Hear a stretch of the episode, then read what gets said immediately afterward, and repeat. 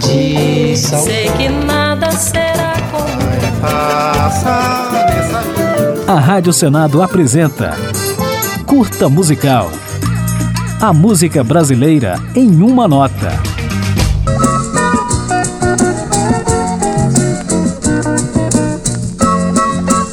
Em 1973, Sérgio Reis estourou nas paradas de sucesso com a canção O Menino da Porteira.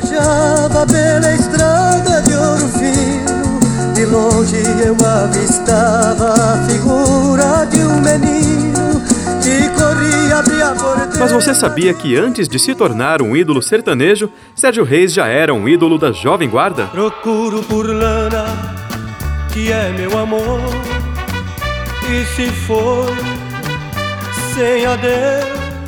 E tem mais.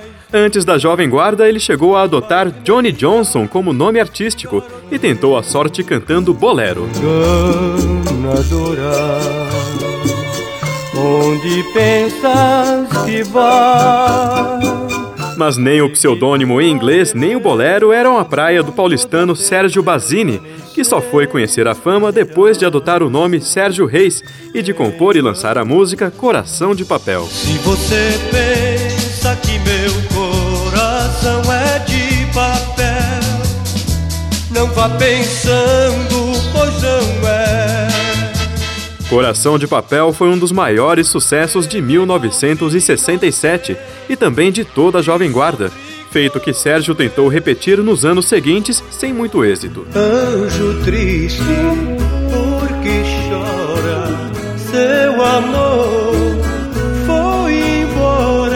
a Jovem Guarda já havia acabado em 1972, quando o músico foi fazer um show na cidade mineira de Tupaciguara e viu um grupo local empolgar o público com uma moda sertaneja que Sérgio Reis tratou de gravar e lançar no ano seguinte.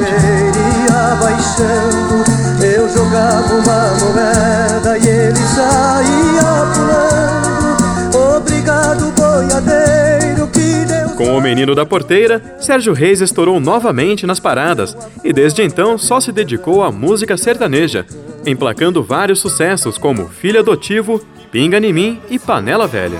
Não interessa se ela é coroa, panela velha é que faz comida boa. Fique agora com um trecho da música O Menino da Porteira, gravação de 1973, que introduziu Sérgio Reis na música sertaneja. Toda vez que eu viajava pela estrada de ouro fino, de longe eu avistava a figura de um menino que corria, abria a porteira, depois vinha me pedindo: toque um berrante, seu moço, que é pra eu ficar ouvindo. Quando a boiada passava e a poeira a Rádio Senado apresentou Curta Musical.